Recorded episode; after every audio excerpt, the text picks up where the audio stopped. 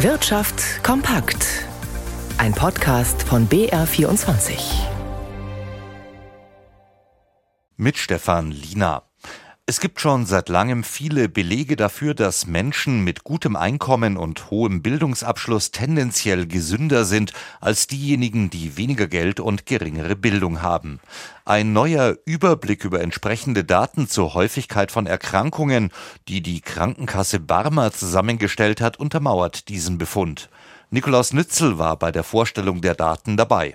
Der Landkreis Freising ist nicht nur bekannt für seine vergleichsweise niedrige Arbeitslosenquote, er ist auch zusammen mit dem baden-württembergischen Landkreis Tübingen die Region mit den gesündesten Einwohnern in Deutschland. Wenn man einen bundesweiten Mittelwert von 100 ansetzt, liegt Freising um 30 Prozent darunter. Deutlich über dem Schnitt, nämlich um 27 Prozent, liegen hingegen Straubing und Wunsiedel. Insgesamt stehen vor allem Oberfranken und die Oberpfalz bei der Zahl der Kranken deutlich schlechter da als etwa Schwaben und Oberbayern. Ein Zusammenhang von Gesundheit und wirtschaftlicher Situation, der schon in vielen Studien beschrieben wurde, werde erneut bestätigt, sagt der stellvertretende Landeschef der Barmer Alfred Kinshofer. Letztlich kann man aus der Gesamtschau der Daten, die einsehbar sind, sagen, ja, dieser soziale Status wird sichtbar durch die Daten, die wir hier zur Verfügung stellen können. Hauptziel der Datensammlung sei es, allen, die an der Gesundheitsversorgung beteiligt sind, mehr Informationen zu geben. Wo sind noch mehr Anstrengungen für Prävention notwendig?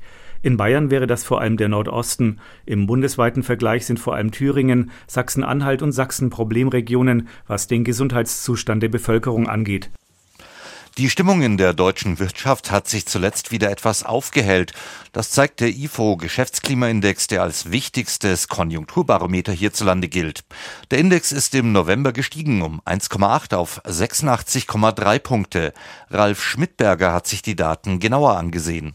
Die Rezession in Deutschland scheint unausweichlich. Der Einbruch der Wirtschaftsleistung wird aber doch geringer ausfallen als erwartet, heißt es beim Münchner IFO-Institut angesichts des überraschend stark gestiegenen Geschäftsklimaindex. Alle Branchen, von der Industrie über Dienstleister bis hin zu Handel und Bau, sind zuversichtlicher als noch zuletzt. Insbesondere beim Sorgenkind Einzelhandel haben sich sowohl die aktuelle Lage als auch die Aussichten verbessert, sagt IFO-Präsident Clemens Fußt. Der Handel erwartet wohl, dass das Weihnachtsgeschäft zumindest nicht ausfällt. Das hätte man ja vielleicht befürchten können angesichts der steigenden Rechnungen für Heizen, für Tanken, für Strom. Jetzt werden da doch Hilfen ausgeschüttet und ich denke, der Handel erwartet, dass dann das Weihnachtsgeschäft doch so einigermaßen läuft. Ein Stimmungsaufheller für die Wirtschaft war laut Fuß auch, dass sich abzeichnet, dass in Deutschland eine Gasmangelnotlage wohl abgewendet werden kann. Allerdings gibt es immer noch viele schlechte Nachrichten. Industrie und Bau melden erneut weniger neue Aufträge. Zwar berichten nicht mehr so viele Betriebe von Lieferengpässen, aber weiterhin knapp 60 Prozent von ihnen. Weniger Firmen, doch viele sagen auch, dass sie ihre Preise erhöhen werden. So kommentiert ein Bankvolkswirt den IFO-Index so: Die Erwartungen waren katastrophal, jetzt sind sie nur noch düster. Und wir blicken damit an den Finanzmarkt zu Tobias Brunner in unserem Börsenstudio. Auch dort dürfte ja der heute vorgelegte IFO-Index das bestimmende Thema sein, oder? Ja, absolut. Auch an den Börsen führt heute kein Weg am IFO-Geschäftsklima-Index vorbei. Die Wall Street hat ja wegen Thanksgiving geschlossen und so ist das Geschäftsklima eben der Impuls für die Anleger und der heißt zugreifen. Deshalb der DAX mit 0,7 Prozent im Plus bei 14.530 Punkten.